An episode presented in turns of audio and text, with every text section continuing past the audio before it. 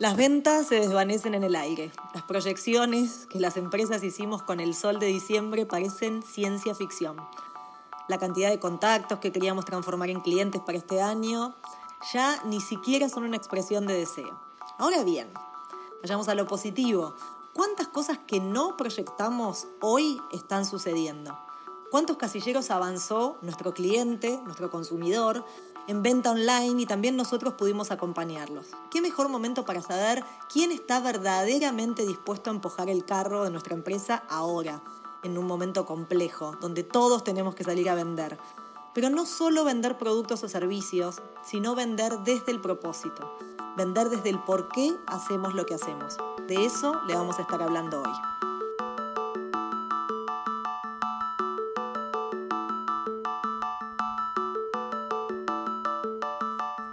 Bueno, hola, hola, buenas tardes, mucho gusto. Hoy vamos a hablar de un tema que nos compete a todos los proyectos de Triple Impacto y queremos dedicarle este episodio a la profe Pau. Aplausos. Que nos acompañó. Aplausos a la profe Pau.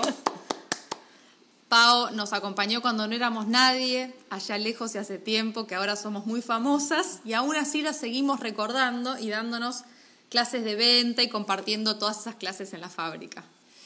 Así que bueno, como les dije, hoy vamos a hablar de ventas y si aún no lo hicieron, eh, querides podcasters que me joden que hablo con la E, siéntense, tomen un café o con un postre o con algo, prendan la camarita si tienen socio, alguna bebida fuerte también puede servirles porque puede llegar a venir complicado.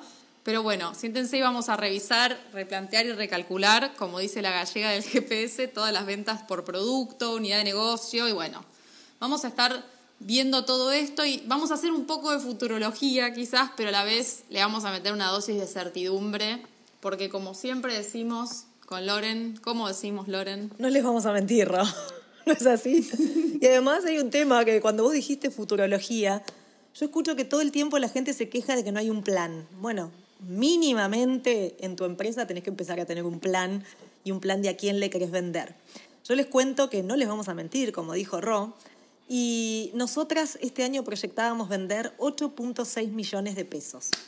¡Bravo! ¡Qué energía le pusimos!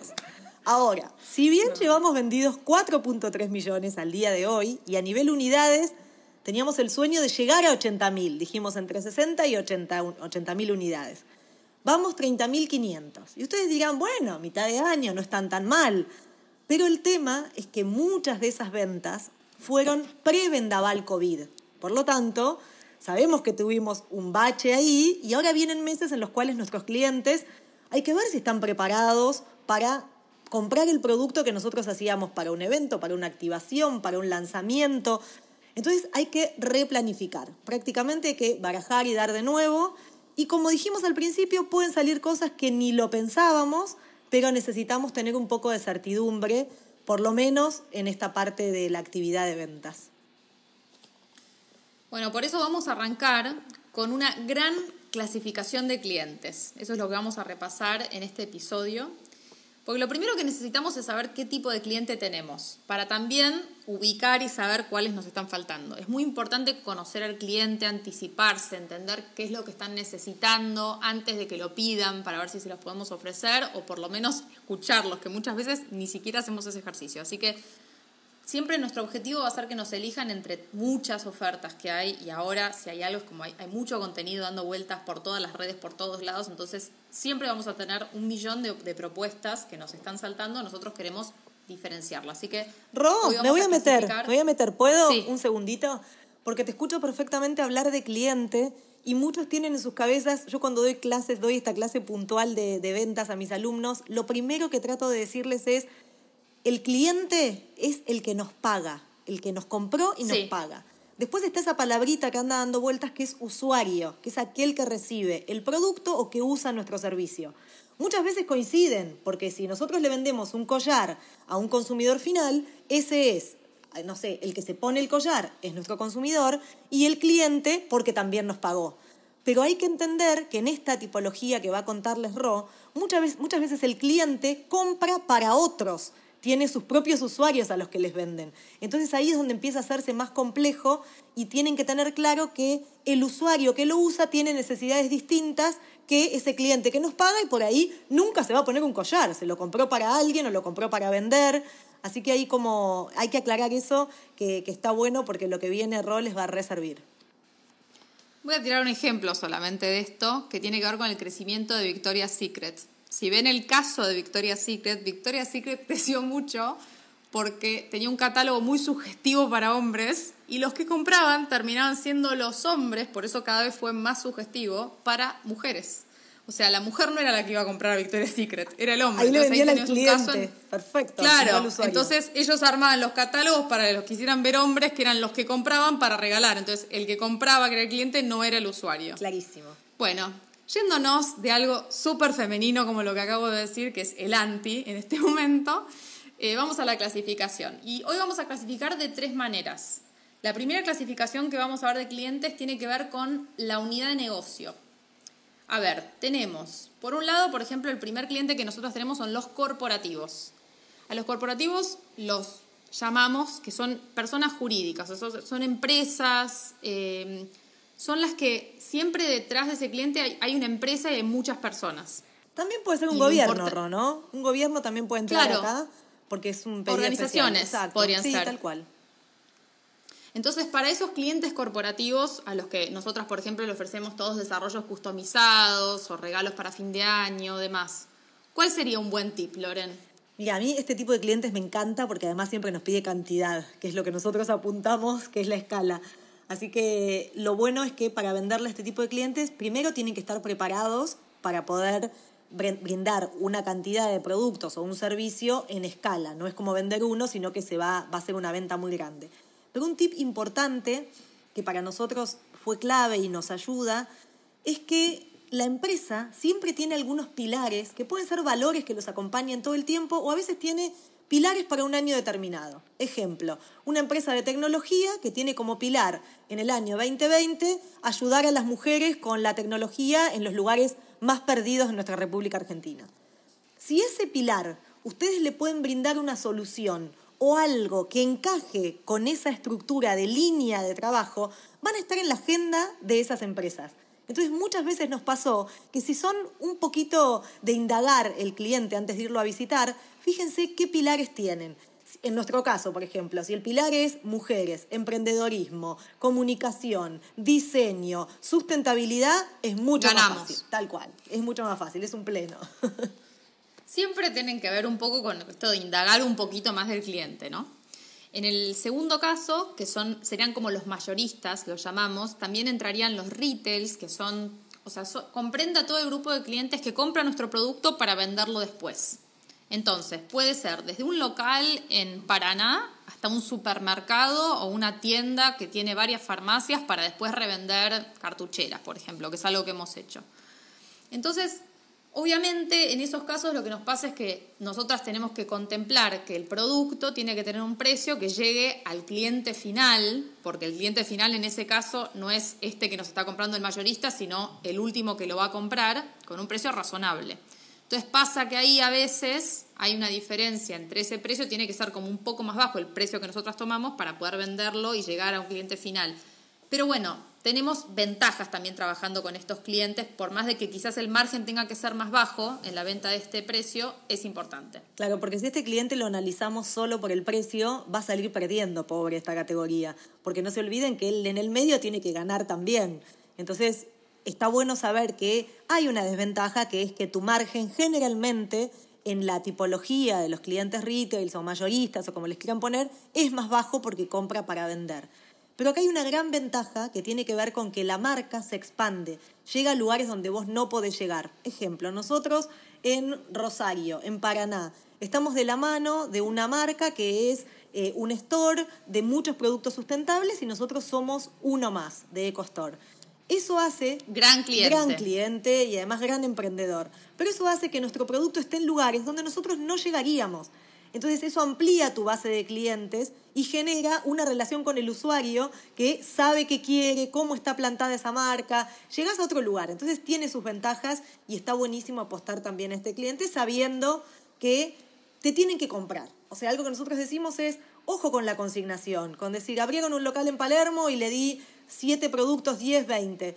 No sé si los va a cuidar, tal cual. Preferimos que compre poco, acompañarlo, que sea una compra chica, pero que nos compre. Entonces lo valora, lo cuida, lo limpia, lo ordena, porque él también lo tiene que vender para poder ganar. Otro tip para los mayoristas, para mí tiene que ver con tenerlos cerca y darles recursos, alimentar a esos clientes, como que tengan siempre el packaging, que cuando vas a sacar algo nuevo sepan de qué se trata, para que ellos también puedan llegar con ese mensaje de la marca que uno quiere a este consumidor final que va a ir a comprarles a ellos y que nos van a permitir llegar a todos ellos también de la manera que nosotros queremos. Bueno, y el número tres de esta clasificación es los consumidores finales. O sea, estos son la estrella, los que, o sea, la estrella de esta cuarentena principalmente porque hay muchos que nos escuchan, que, a los que les están llegando directamente nuestros productos ahora, y son a los que tenemos que tratar de llegar más directamente y también usarlos como aliados, porque estos consumidores son los que están más cerca, más rápidamente del producto y son los que también tenemos más cerca a nosotros, porque tenemos las redes y todas las vías de contacto que tenemos para poder llegarles. ¿Cuál sería el tip? Ya, este, eh, lo más importante de este cliente, como vos decís, Ro, que en el momento que estamos viviendo es el que te permite salir del bajo cero en el que estabas. O sea, es la categoría que sigue comprando, la categoría que quiere que le llegue a su casa. Por eso un tip importante es cuidarlos mucho y usarlos también en el buen sentido para aprender nosotros del producto porque es ese cliente que ya visitó cinco o seis páginas, que no sabe qué jabonera va a comprar, y por ahí la tuya que vio es la quinta jabonera. Entonces ya entendió el tamaño, es hasta especialista de tu producto y te puede dar eh, información y feedback en un momento donde es clave, o sea, para mejorar y para llegar de la mejor manera que se pueda al cliente este que es el consumidor final. Y así como Loren les contaba nuestra proyección anual al principio del episodio, esa proyección tiene un gran porcentaje de clientes corporativos, pero el consumidor final muchas veces es un consumidor que nos abre puertas y que, como decía muy bien Loren, hay que escucharlo porque después esas puertas son las que nos habilitan a los corporativos. Entonces nunca hay que menospreciar a estos clientes que si bien para nosotras representan bastante como una, una parte de nuestra facturación chica, es importante en el input que nos dan de, de datos y de posibles oportunidades de venta mayores. Entonces, esta clasificación, obviamente que les recomendamos hacer a ustedes cuáles son sus clientes y que la piensen y cuánto tienen de importancia esos clientes en lo que ustedes armarán de proyección. Ahora vamos a pasar a la segunda clasificación, que tiene que ver más con la personalidad y la relación de los clientes. Tal cual. Bueno, un tema que está bueno es que de todo lo que viniste hablando, Ro, como vos dijiste, cada uno tiene que hacer su estructura y ver si les conviene ser multicanal o no porque lo que nosotros estamos nombrando no es que sea fácil, o sea, es difícil hacer productos customizados o personalizados. Por otro lado, productos para consumidor final, que requieren un packaging, un envío, una logística, y por otro lado, productos en una cantidad media con tu marca, pero con otra estructura de costos y de precios para el mayorista. O sea, ustedes pueden elegir si son monocanal o multicanal que es toda la clasificación que les dimos, y también pueden tener otras clasificaciones extras de acuerdo a su negocio desde ya. Em, como bien decía Ro, la relación con el cliente es clave y como síntesis hay que darles bola. O sea, esto en castellano eh, antiguo. si no le dan bola no van a llegar jamás a entender las marcas o hacia dónde quieren elevarse. la primera clasificación, todos les pusimos los clientes apóstoles. En inglés hay una palabra que son early adopters, que son como esos primeros que adoptan la marca. Más allá de la familia, los que te quieren y son esos clientes que manifiestan un nivel de compromiso por la marca, por los productos, por el servicio, por el negocio en general, que prácticamente son como embajadores de buena voluntad. Nosotros a veces decimos, a esto tendríamos que pagarles porque nos compran productos, lo promocionan, lo llevan orgullosos y muestran y cuentan capaz que la historia mejor de lo que lo contamos nosotros. O sea, y después pueden ser algunos de los que se convierten en esos embajadores posta porque tienen los valores de la marca como tatuados. Y si ustedes no le prestan atención a ese tipo de clientes, por ahí se desdibujan entre los otros y son muy importantes porque son como un canal de, WhatsApp, un canal de Instagram, un canal, o sea, funcionando para vos y en función de tu producto o servicio. Sí, son como espontáneos aparte de eso. A nosotras nos pasó tener como... me quiero morir. Helado para mí. Qué mal, qué mal. Estábamos bien, ¿eh? veníamos bien, ni lo dije esta vez. Volviendo a los clientes, bueno, nosotros tuvimos muchos. Eh, bueno, Tati cruzó el océano con los collares puestos. Elena Estrada, que estaba a cargo de la Comisión de Mujeres, estuvo en Naciones Unidas con nuestro collar puesto. O sea, de, la, de Darabi directo a Naciones Unidas y nos mandaba orgulloso su collar. Gaby Yoshihara, que lo saca a pasear por todo Asia cuando viaja. Maca, que también lo tiene en toda su vida global. Viri Pítaro nos mandó una foto de el Casi collar me en los casi Oscars. me muero ese día. La alfombra roja. Y bueno, la, la más famosa, eh, obviamente que es Thaís, Gadea Lara, gran amiga, que eh, está por todos lados y que en el canal donde tenía el programa, los, no, nuestros collares eran los collares de Thaís, no Le eran los cambiaron el collares nombre, tal cual. Sí, sí, una Sí. genia. Una genia total. Bueno, pasamos al 2, que están ahí muy cerquita de estos early, early adopters, que son los clientes fieles. Si bien no llegan a esa categoría de primero, son aquellos que siempre están en todo lo nuevo que se nos ocurre, en todo lo que tiene que ver con nuestro crecimiento, con esas locuras que a veces hacemos desde Papa y Darabi de hacer el Open Fábrica un día a la tarde o hacer alguna actividad, son los primeros que te ponen que sí, los primeros que van. Eh, cuando hacemos alguna prueba de algún producto son los que te dan el feedback. O sea, hay que cuidarlos muchísimo y hay que entender que de ellos aprendemos todo el tiempo porque eh, eligen nuestra marca y nuestros valores por, en, en detrimento de otras marcas o otros proyectos. Los fans. Exacto. A ver, cuando hicimos el año pasado la noche de Darabi, eh, no nos sorprendió ver en la lista y los primeros anotados a todo el equipo de Sistema B, a Pancho y a Flowy, aunque Flowy, si estás escuchando, no pudiste venir, nunca te voy a perdonar. Sí, ya A está, ya, Nico ya prescribió, prescribió. a las chicas de Polirresinas, que son clientas polirrubro, porque están, o sea, son las chicas que nos donan a veces botones o resina y que también son clientas mayoristas y clientas corporativas, pero están ahí aplaudiendo y ganaron el mejor cliente el año pasado, el premio. A los compañeros del Distrito Tigre Sur, a las chicas de Becar Varela, a Connie, a Fer, son como los que siempre están, como que siempre están ahí. Y a estos clientes el tip es que hay que darles ventajas, preventas, descuentos. Hay que generar cosas para que estén cada vez más arriba. Como la idea es ir llevándolos cada vez al de arriba de todo, que son los embajadores, ¿no? Tal cual. Me gusta además la idea de, de darles a ellos primero las ventajas, porque además eh, somos emprendedores y metemos la pata y nos equivocamos. Yo voy a sumar acá a mis vecinas, que mi vecina vale verdad, en el momento, en el momento que me equivoco con una palabra, con poner algo, es la primera que está corrigiendo, eh, tratando de mejorar lo que hacemos. Así que esos clientes hasta sirven para la prueba también. Los número tres son esos clientes que son los seguidores. Es como esa bola, esa pelota de, de- de clientes que tenés, que hay muchos usuarios final también ahí, y son esos que nos conocen, que te siguen en redes, pero por ahí no interactúan tanto. Tal vez no tienen... Son esos que no, no sabes el nombre, pero como que te suena. Como que ya compró un par de veces, que alguna vez apareció, pero que son esos clientes que, que, que están ahí, que de alguna manera los conoces. Por más de que no sean estos que acabamos de nombrar, sabes que son seguidores. Si me lo nombran, sé quién es. Exacto. Y, y lo que está bueno, como vos decías, Ro, anterior, eh, ¿qué, qué les podemos dar como tips también para que, para que logren eh, pasar al otro nivel y ser un poco más activos, ¿no?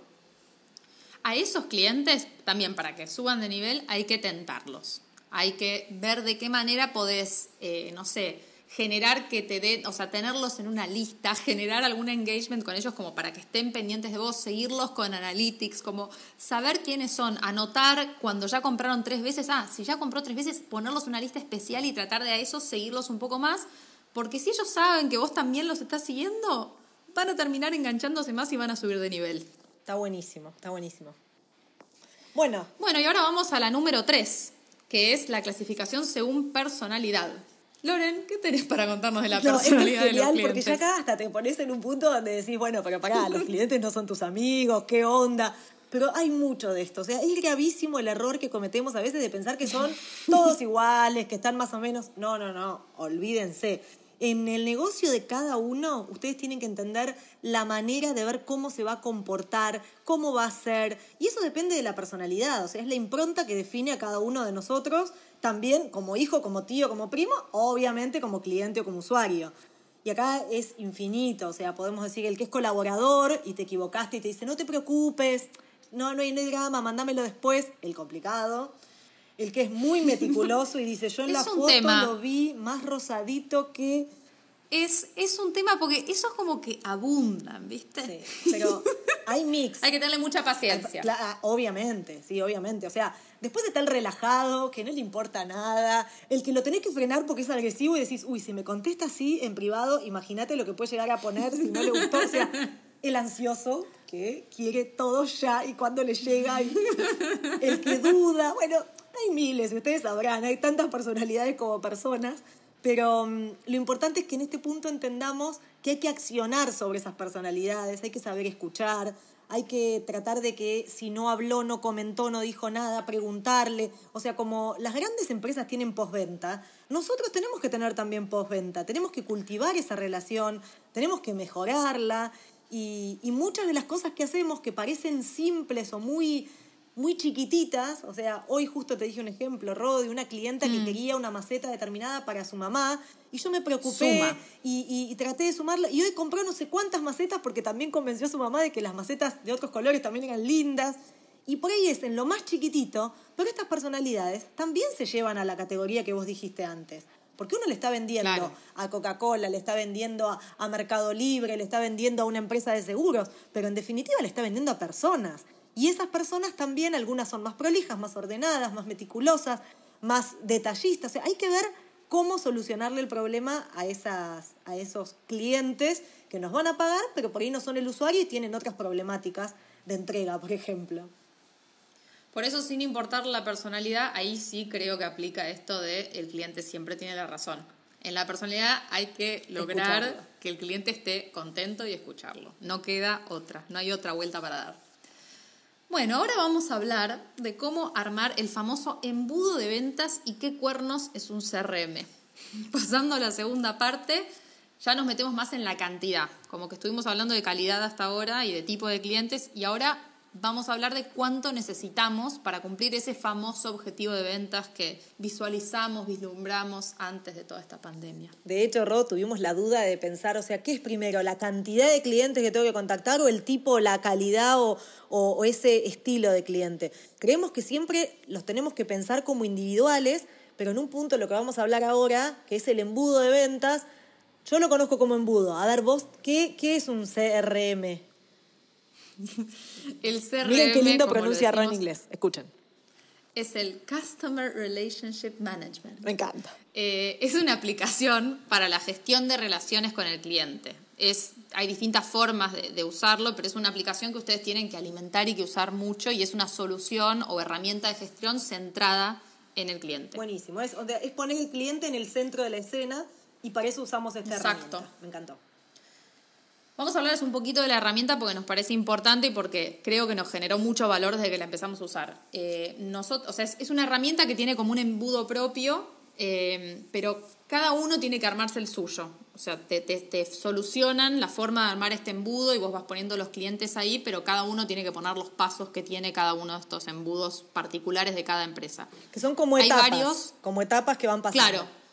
Son etapas que van pasando que representan a dónde está cada cliente. Por ejemplo, recién lo conocimos, ya le hicimos una propuesta, la propuesta está semi-aprobada y después, bueno, ganar o perder, ¿no? El famoso juego.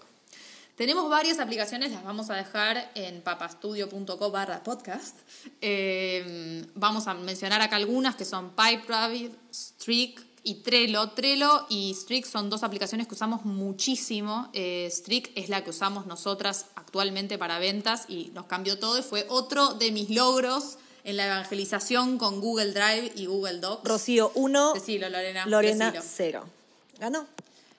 Así es. Eh, ese fue otro de los logros que tuve. Esa fue la forma de convencer a Lorena para que usara Gmail desde la plataforma web y no desde la plataforma de su computadora. igual la profe se va a porque- acordar, la profe Pau, que yo hice un embudo dibujadito también. Y me dio casi igual al Google Street, que me dio mucha alegría. Es verdad. Cuando hicimos las clases con la profe Pau, nos pidió y yo saqué la planilla de Excel descargada del Gmail, no sé qué, no sé cuánto. A Pau le encantó, pero Lorena cayó con su dibujito pintado con marcadores y acuarelas. Y dio bastante parecido, debo decir verdad. Vamos a hacer un mínimo eh, doble clic en este tema, ¿no, Loren? Porque, ¿De qué se trata este episodio? Sí, porque la verdad que querer eh, contar sobre ventas en 25 o 30 minutos es como un poco ambicioso. De hecho, ya vamos 25, Ro, te lo quiero decir. Por lo tanto, eh, lo que queremos es tratar de interactuar con ustedes y aprender. En este caso, nosotros no sabíamos tener eh, ni clientes ni usuarios, en este caso son usuarios porque lo están usando al podcast y saber qué cosas necesitan, cuáles son los nuevos contenidos. Entonces Ro va a preparar como distintos puntos donde pueden taguear o elegir y nosotros entender de ventas qué más quieren saber para poder generar ese contenido que además de divertirnos, creo que puede hacer bien a, los que los escuchan. Aparte hablando de ventas hay que vender, así que salimos a vender, que se copen con el podcast. Vamos a tener un link ahí en, en papastudio.co barra podcast donde van a poder votar temáticas diversas. Una puede ser, por ejemplo, profundicen en estas aplicaciones, en cómo las usamos, para contarles que creo que son algo súper piola para incorporar. Bueno, volviendo al tema que nos define, vamos a definir ahora el embudo de ventas. O sea, cómo, cómo hacemos los pasos para definir ese famoso embudo que después usaríamos en cualquiera de estos sistemitas. Primero, hay que definir las unidades de negocio para ver cómo se construye. Después hay que hacer un recorrido de los pasos que hace el cliente para cerrar la venta, como esto que mencionaba antes, de primero lo conocemos, por ejemplo, el primero es un contacto por mail, después es quizás una entrevista, después es una, una primer propuesta, después hay un momento de validación de esa propuesta y después sí o no, tristeza o alegría.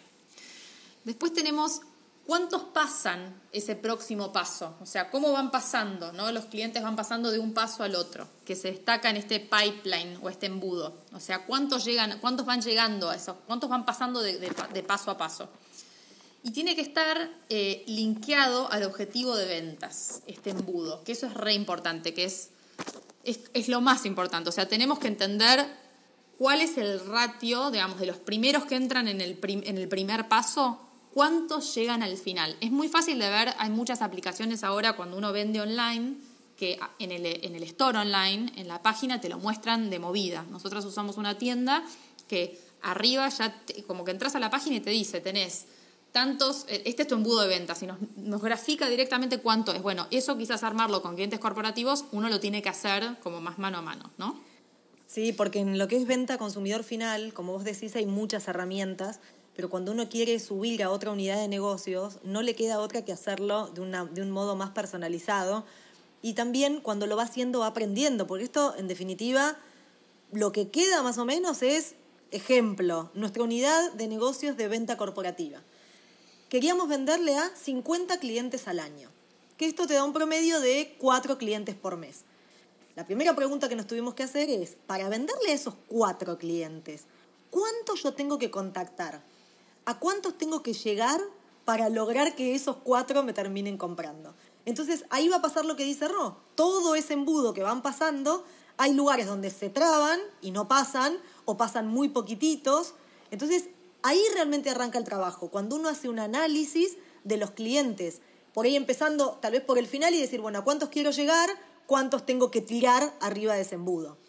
Y los pasos... ¿Y por qué, también por qué se van quedando? Es lo interesante que sale de esto porque empezás a ver en el paso que se quedan qué es lo que está pasando en ese lugar. No les estoy hablando, no les estoy contestando, la propuesta les parece fea, quizás hay algo que se puede cambiar. Y en esos aprendizajes, qué bueno que me dejaste hablar, pues yo te tengo que contar que a mí Juanma me trajo un café recién.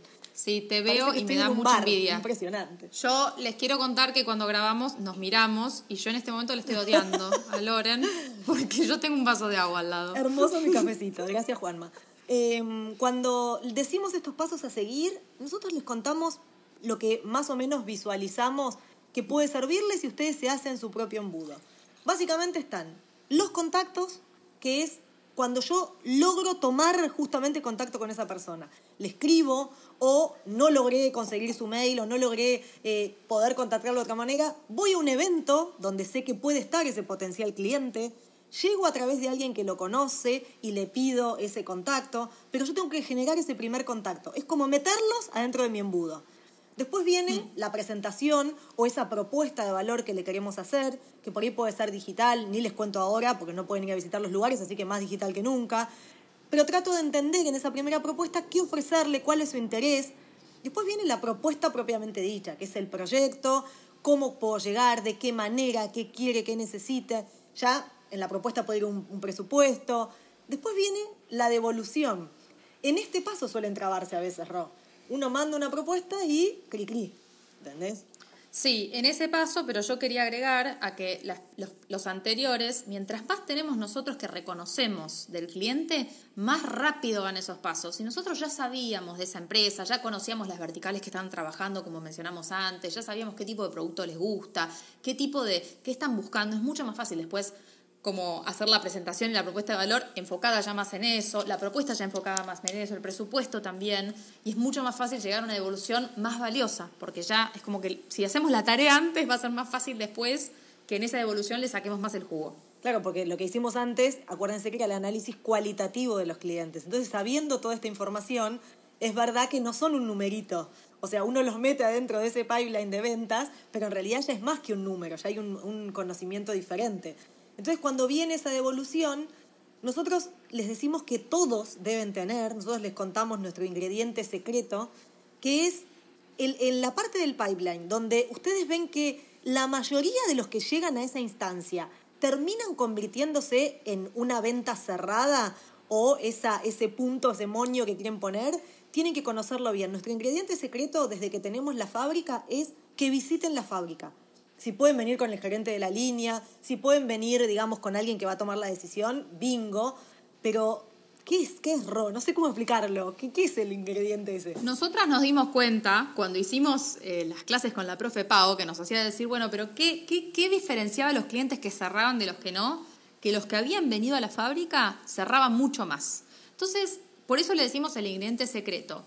A ver, en una receta para llevarlo al mundo culinario, uno dice que, por ejemplo, si le pone crema a un plato siempre sale rico, entonces es como trampa ponerle crema eh, a cualquier plato. Pero no es tan fácil como la crema. Esto es algo más como refinado, es algo que es como, es como algo que va directo al grano. Por ejemplo, la ralladura de limón. A mí me gusta mucho poner ralladura de limón a las cosas porque le da como algo más que no es principal. Yo no puedo hacer un plato solo de ralladura de limón, pero le suma algo que termina cerrando y le da un sello muy nuestro también, porque cuando vienen a la fábrica es como que compran desde otro lugar que tiene que ver con lo que estamos hablando en este episodio, que es el propósito.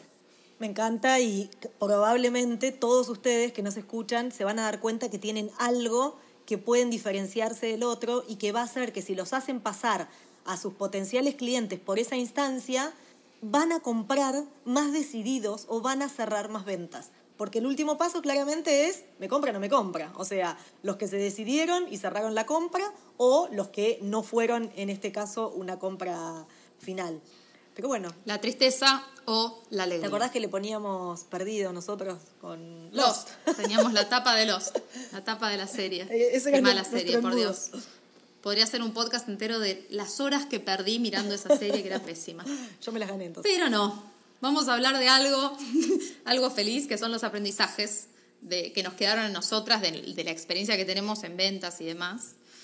El primer aprendizaje que les voy a compartir es que si no estás preparado para venderle a ese cliente que tanto te gusta y tanto soñaste, decile paso, no te quemes. Yo tuve una pésima experiencia hace muchos años que tuve que salir, que creo que la voy a contar en otro episodio, pues esa da para episodio entero, pero básicamente... Es un bonus track esa. Es un bonus track total, es un episodio, es una serie, pero no, es muy difícil cuando viene un cliente que te quiere comprar, que te gusta, que te pide mucho, ¿cómo le decís que no? Y bueno, hay que aprender a decir que no y decirle paso porque a veces por decirle que sí esa vez te quemas, quedas mal y finalmente cuando lo necesitas es más difícil llegar. Porque de hecho, cuando pudimos encarar clientes más grandes, cuando unificamos Greca y Toadback, fuimos juntas como papa y les dijimos, ahora sí, ahora somos papa, tenemos una fábrica, pedime de a miles. Y si no te quemaste, Ahora sí. Si no te quemaste, lo lográs. Si estabas quemado, no te Claro. Es muy difícil rescatar el quemado en un plato. Tal cual. Después tenemos el número dos, que es que el cliente siempre tiene la razón, como dijimos antes, pero no siempre hay que hacerle caso y hay un arte al respecto de llevarlo para nuestro lado. Muchas veces nos pasa que cuando desarrollamos productos, eh, y un cliente pide algo que se le parece, todo es opinable, todo son risas, todo son expresiones de deseo, de repente son todas diseñadoras, a mí me pasa, yo que soy la que está más, más en lo productivo y entiendo un poco más de ese proceso y entiendo lo complicado y complejo que es a veces, todas opinan, qué lindo, jajaja. Y Ron nos dice que no, porque el espesor no. puede ser menos de tanto, porque el lijado no se puede hacer y si y ahí viste, listo, perdimos, o sea, no hay manera de ganar. Porque no entran botones. Si lo hago muy chico, no entran los botones, entra solo resina, no estoy reciclando nada, estoy solamente tirando resina nueva. Corta Entonces, hay algunas cosas que corta la bocha y a veces también pasa que uno por pensar que no cambia tanto, en el cambio tan, en el cambio de ese proceso altera mucho el costo, entonces hay que entender bien cómo está hecho el producto para poder decirlo y, y en ese momento decir, no, ¿sabes qué? Más fácil en vez de construir en ese lado, tratemos de convencer a ese cliente para que elija algo que sí va a hacer. Porque también, si no, al final de todo, quizás no sale bien y también te quemas. O sea, eh, tus dos ejemplos es que no se te queme la comida, más o menos. Que no se te queme la comida.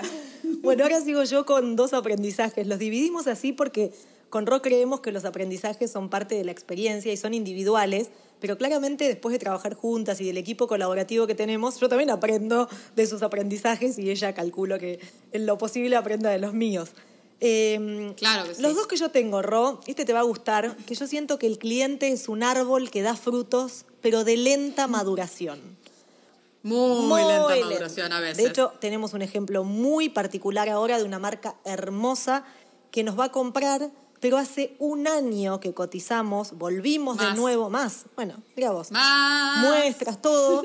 Y la verdad que si nosotros en ese momento hubiéramos bajado los brazos, no hubiéramos seguido contactándolo, tal vez lo hubiéramos perdido. Otro ejemplo es, un día me invitan a una charla lejos, lejos. Vos vas a la charla, das, hablas, contás del proyecto, contás el caso y volvés en el auto cansada, que tenés que cocinar algo cuando llegás y decís, ¿valió la pena esto? Obviamente no vi el fruto ni ahí. Pero. No, no valió la pena, yo te lo respondo. no, no, pero pará, después pasa un año y ese, ese, esa fruta maduró. Y viene un cliente y te dice, sí, pero ¿dónde nos conoces? Yo la escuché a Lorena en una charla, vos decís, sí, sirvió. Grande Lorena, grande Lorena. Pero es verdad que a veces maduran muy lentos y uno se pone ansioso porque ahí está la personalidad de uno también. Entonces, esa es Está bueno, igual, identificar esas cosas, porque a veces uno se olvida.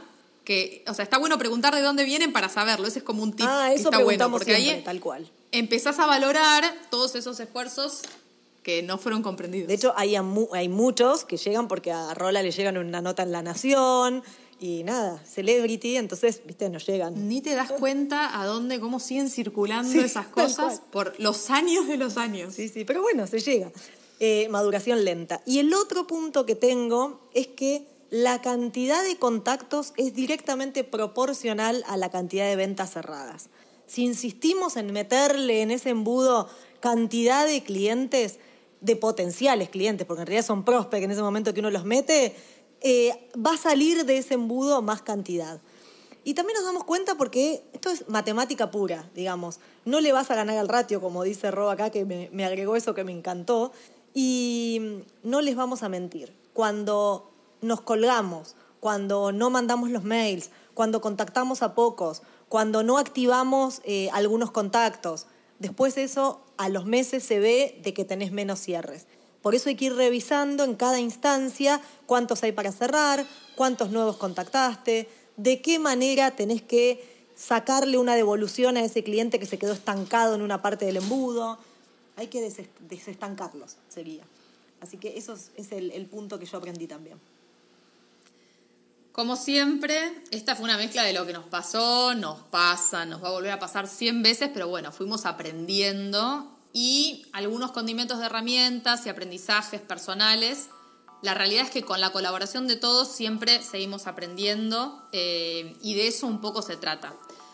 Lo que vamos a recordarles, ahora que ya estamos llegando al final del episodio, es que no se olviden si alguno de estos temas que estuvimos hablando, que nos parece que hay para hablar horas, eh, entren a papastudio.co barra podcast y contesten esta breve encuesta para contarnos qué temáticas les gustaría que desarrollemos en los próximos, en los que vienen.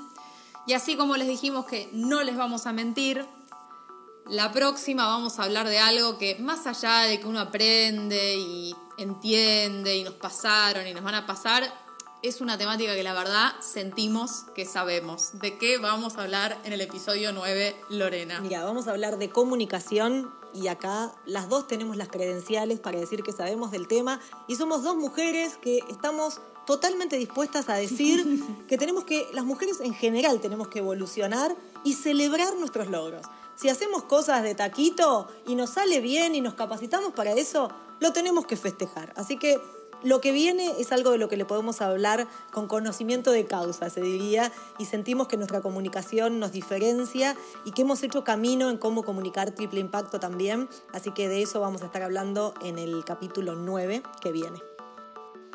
Así que ya vamos terminando, los queremos saludar a todos, muchas gracias, no dejen de seguirnos y mandarnos muchos comentarios. Los saludamos, hasta la próxima. Chau, chau. Chao.